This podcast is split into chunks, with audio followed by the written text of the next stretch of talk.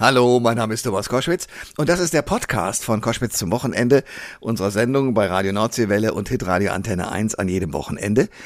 Ähm, mein Gast heute ist ein alter Freund. Ich glaube, das merkt ihr auch, weil er, wenn ihr das häufiger verfolgt, was wir da so senden, dann habt ihr mitbekommen, der war schon ganz häufig mein Gast. Sebastian Fitzek.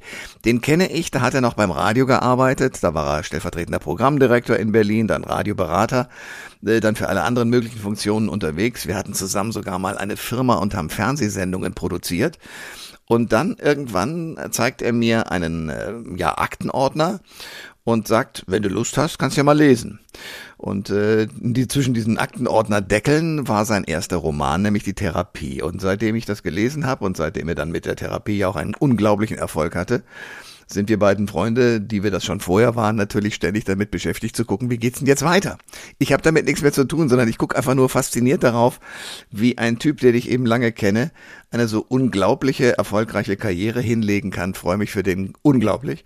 Und jetzt kommt sein neuester Roman raus, Playlist, und da hat er sich wieder was Geniales einfallen lassen, nämlich mehrere Ebenen einzuziehen in diesen Roman. Was das bedeutet, erfahrt ihr in diesem Podcast. Viel Spaß dabei. Der Thomas Koschwitz Podcast. Koschwitz zum Wochenende jetzt mit einem Mann, der ja, einige Hörerinnen und Hörer von euch werden jetzt sagen, ja, der ist ja Dauergast, aber das hat eine Geschichte. Sebastian Fitzek, herzlich willkommen. Hallo Thomas. Du bist deshalb einfach äh, gesetzt, sobald du irgendwas Neues machst, weil das allererste Buch, das du geschrieben hast, die Therapie, wurde mhm. bei uns auch präsentiert. Und dann haben wir gedacht, so, ja, wir kriegen eine Erfolgsgeschichte mit und so ist es ja auch. Ja. Jetzt kommst du mit einem neuen Buch heraus am 27. Oktober, ein Psychothriller, Playlist genannt, ein ja erster Real Fiction Thriller. Kannst du mir das mal erklären?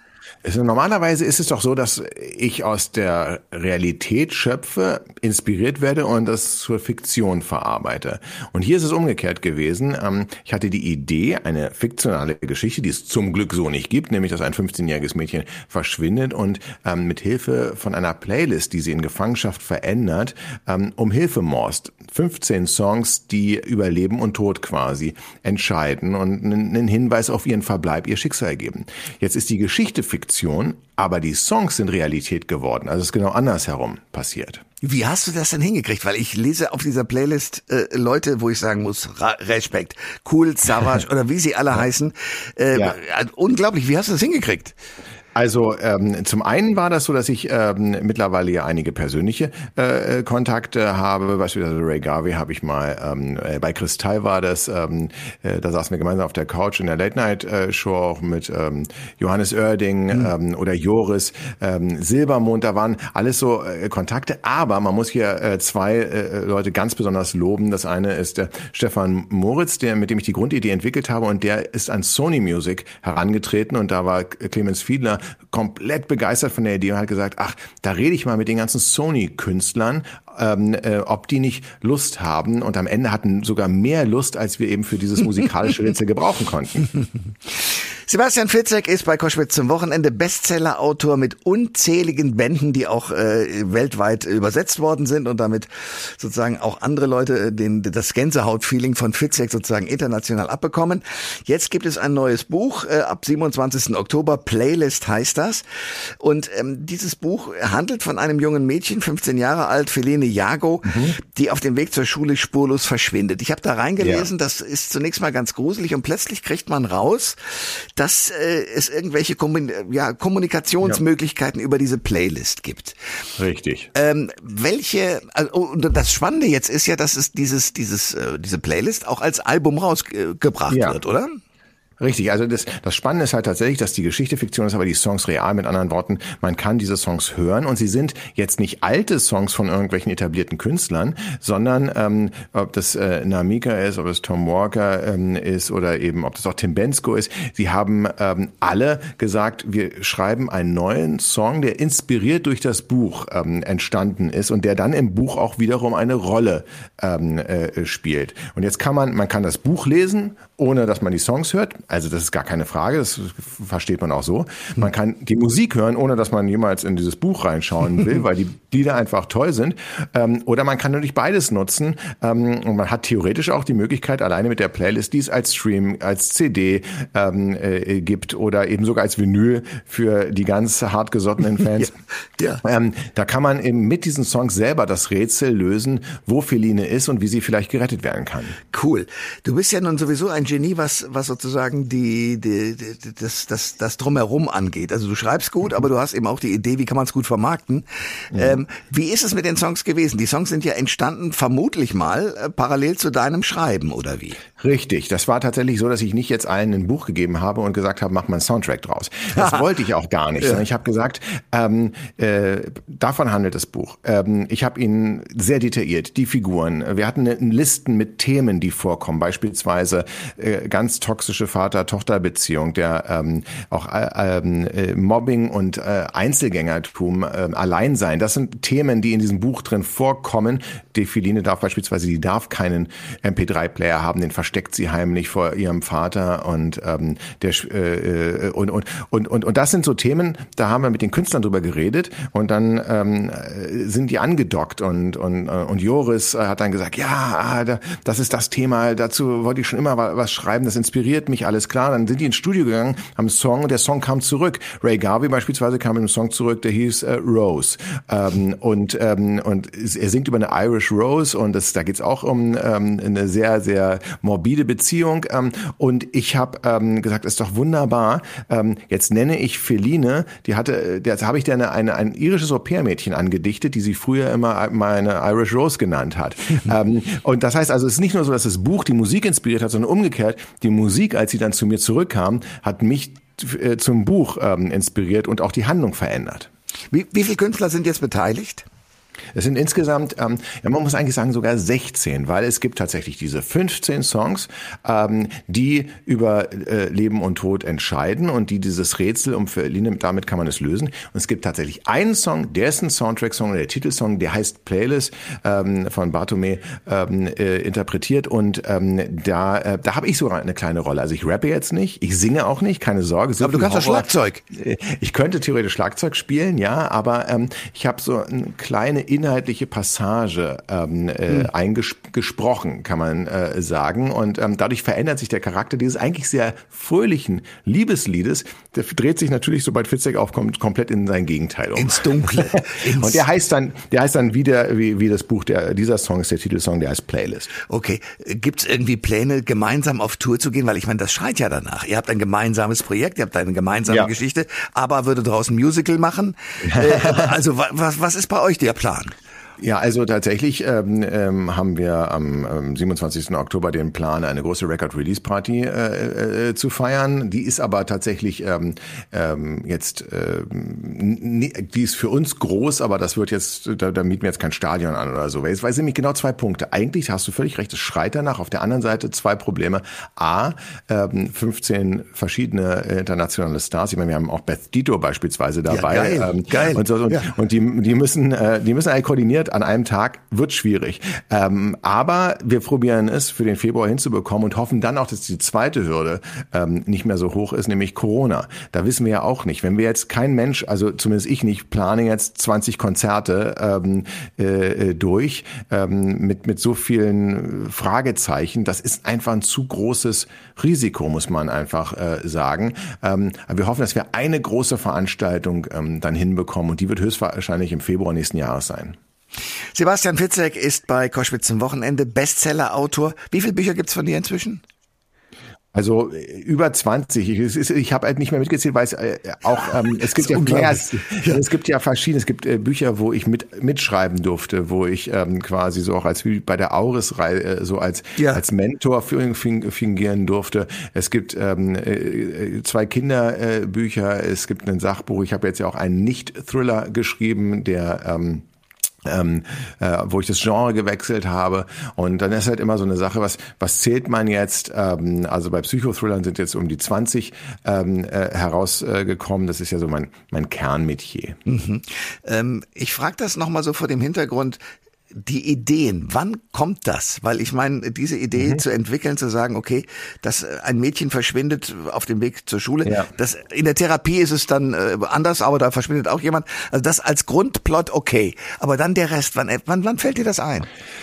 Naja, äh, Kreativität erzeugt eben Kreativität. Äh, du kennst das auch aus Redaktionskonferenzen, ähm, wo, wo jemand mit einer Idee äh, kommt und die ist schon ganz gut und dann ähm, äh, ein anderer greift den Ball auf und, ähm, und entwickelt das weiter und, und, am, und am Ende ähm, hat sich das eben potenziert. Und so ist das eben auch. Mein Austausch ähm, findet im realen Leben mit Freunden, auch, auch mit dir und mit anderen möglich äh, Menschen statt.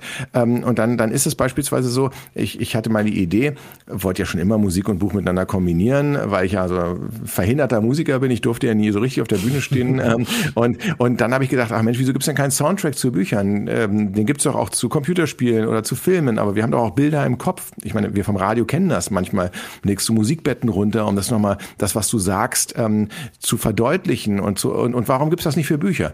Und dann haben wir die erste Soundtrack-Leseshow ins Leben gerufen, wo ich gelesen habe und ein klassisches Ensemble, auch ein Elektronik-Duo, hat, hat einen Soundtrack, der extra fürs Buch komponiert wurde, aufgeführt. Das war quasi die Show zum Buch. Und oft, also nachdem ich von der Bühne gegangen wurde, nach der Premiere, also nicht wurde, sondern gegangen bin, hm. ähm, ähm, habe ich ähm, mit einem Musikproduzenten, der da war, gesprochen, eben mit dem Stefan Moritz und habe gesagt, Mensch, das wäre doch irgendwie toll, wenn Musik mal ein zentraler Bestandteil direkt im Buch wäre. Nicht nur Begleitwerk, nicht nur Soundtrack, sondern wenn die Handlung steht und fällt. Und ähm, dann haben wir so ein bisschen drüber gehört und dachte ich, hm, wie könnte das denn sein? Und irgendwann hatte ich diese Idee, dass ein, äh, eine, eine Person mit Musik um Hilfe ruft.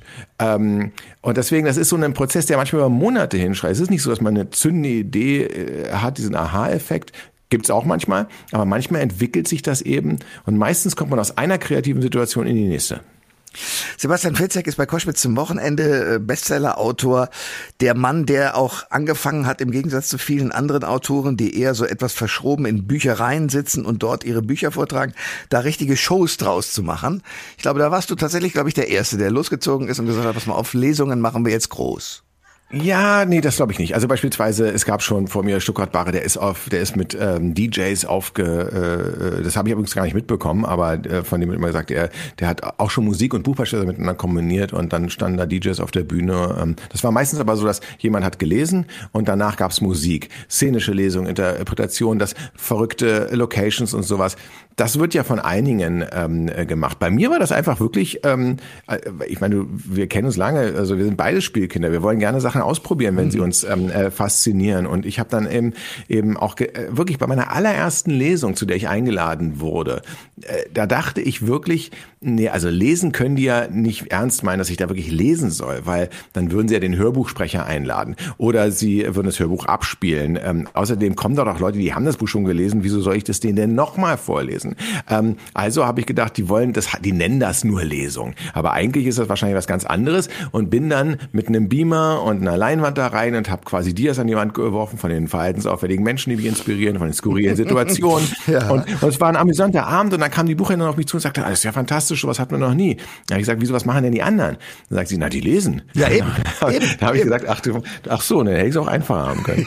ähm, ähm, aber, aber ich habe halt gemerkt, das macht mir Spaß. Ähm, und, und am Ende werden alle, äh, sagen immer alle, ja, okay, das ist, ähm, das ist das Marketing zum Buch. Ich finde es gerade das Gegenteil davon, weil wenn ich mich nur hinsetzen würde und nur lesen würde, wäre das eine reine Werbeveranstaltung fürs Buch. Was ich aber will, ist, wenn die Leute zahlen das Geld fürs Buch, sie zahlen ihren Eintritt für die Lesung. Und da müssen sie etwas anderes als das Buch bekommen. Ich finde den Blick hinter den Kulissen. Sie müssen einen guten Abend haben. Selbst wenn sie am Ende das tollste Lob ist, wenn jemand kommt und sagt, du weißt du, deine Bücher lese ich trotzdem nicht, aber ich habe mich heute köstlich amüsiert. Ja. Ähm, und und habe Lust äh, bekommen, auch vielleicht mal wieder äh, so ein anderes Buch zu kaufen. Das, das höre ich hin und wieder und das finde ich ganz toll, wenn vor allem die gezwungenen Ehemänner, meistens werden die gezwungen, da mitzugehen. ja, du hast weibliche sagen, Fans, das ist so, ja. Ja, aber einer kam halt mal auf dich zu und meinte, also, weißt du, also, also so scheiße war halt gar nicht, wie ich dachte.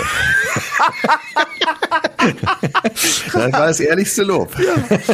Sebastian Fitzek ist mein Gast bei Koschwitz zum Wochenende. Es ist sehr spannend. In deinem Buch Playlist gibt es ein ja quasi Wiedersehen mit zwei Figuren, ja. äh, nämlich Alina Gregoriev und äh, Alexander Zorbach. Richtig. Ähm, und das ist eine Frage, die mich die ganze Zeit schon umtreibt. Es gibt ganz, ganz viele Kolleginnen und Kollegen von dir, die erfolgreich Bücher schreiben, Thriller schreiben, ja. die aber immer mit demselben Personal hantieren. Du ja. eigentlich ja nicht. Warum nicht? Nee. Also erstmal bewundere ich das. Wenn man wirklich die Gabe hat, Menschen so, also fiktionale Figuren so interessant aufzuladen, dass ich mit denen wirklich nicht nur auf eine, sondern auf unzählige Reisen gehen will, weil ich alles über sie erfahren will und immer mit ihnen mitfiebere. Das ist eine hohe Kunst. Ich weiß gar nicht, ob ich die beherrsche. Das muss man einfach mal, mal sagen. Ähm, äh, ich tendiere dazu, ähm, dass ich, ich, ich, also beim Psychothriller muss man hinzukommen, ist das nicht das, das Genre der Wahl dafür, weil ähm, meistens ähm, stelle ich beim Thriller, ich habe ja keine ermittelnden Polizisten, ich habe meistens Otto Normalverbraucherinnen, Otto Normalverbraucher im Zentrum, weil ich von mir ausgehe. Meine kernentscheidende Frage ist nicht, wer hat es getan, sondern immer, wie würde ich mich in dieser Situation entscheiden? Das ist das, was mich interessiert. Wie würde ich als jemand, der nicht darauf trainiert ist, mit einer solchen Situation umzugehen, wie würde ich mich in dieser Situation verhalten? Und daraus entwickelt sich das Psychogramm. Und deswegen ist es natürlich völlig absurd, wenn jemand, der nicht beruflich beruflich ständig mit Axtmördern und Psychopathen und Verrückten zu tun hat, auf einmal wirklich also ähm, an, an, am ersten Tag ein Paket bekommt, wo ähm, äh, äh, jemand quasi, ähm, wo was Unheilvolles drin ist und ich mich frage, wie gehe ich um, wenn ich ein Paket bekomme von einem Nachbarn, den ich nicht kenne, nächsten Tag auf einer Kreuzfahrt ähm, ist, wo ein Verschwundener wieder auftaucht und, ähm, und dann in einer Nervenheilanstalt sich wiederfindet, weil sein Gedächtnis verloren hat und gegen seine inneren Dämonen kämpfen muss. Das würde ihm, das, das, also das ist ja ähm, diese Ausnahmesituation, das ist ja schon beim Krimi manchmal merkwürdig, ne? dass man sagt, ach Gott, der arme Kommissar, die Kommissarin will sich eigentlich zur Ruhe setzen und jedes Mal, egal wo muss sie, sie noch mal ran oder eher ja. muss sie noch mal ran und dann ist es auch immer irgendetwas, was in den finstersten Ecken der Vergangenheit noch was Persönliches aufwühlt ähm, und einige Orte, ja, also Maine beispielsweise äh, äh, von Stephen King sehr sehr gerne benutzt, da müsste man ja Hinweisschilder aufstellen, dass man da auf gar keinen Fall in diese Orte reingehen sollte, weil ständig passieren da ähm, verfilmungswürdige merkwürdige Sachen. Also, aber das wäre im Psychothriller, ist das einfach nicht möglich. Und vor allem meine Hauptfigur hat sich immer entzaubert, in der Regel. Mhm. Die, hat einen, die hat ein Mysterium, ein Geheimnis, sie will es lösen, sie löst es auch irgendwie, sie hat eine Erkenntnis. Und dann ist diese Figur auch am Ende meiner Bücher nicht mehr so interessant, als dass ich in, wieder auf eine Reise mit ihr gehen will. Ist zumindest mein Gefühl. Ja, aber jetzt die beiden Ausnahmen. Also Alina Richtig. und Alexander, was ist mit denen? Warum, warum ist es bei denen anders? Also vor allen Dingen ist für mich es bei Alina anders. Und deswegen habe ich auch mal vollmundig 2010 behauptet, ich schreibe zum ersten Mal eine Trilogie, weil ich wusste, das ist eine Figur, die hat ein unglaubliches Potenzial. Wir haben eine blinde Physiotherapeutin und sie ist angelehnt an einen wahren Fall eines, der sich selbst extrem blind nennt.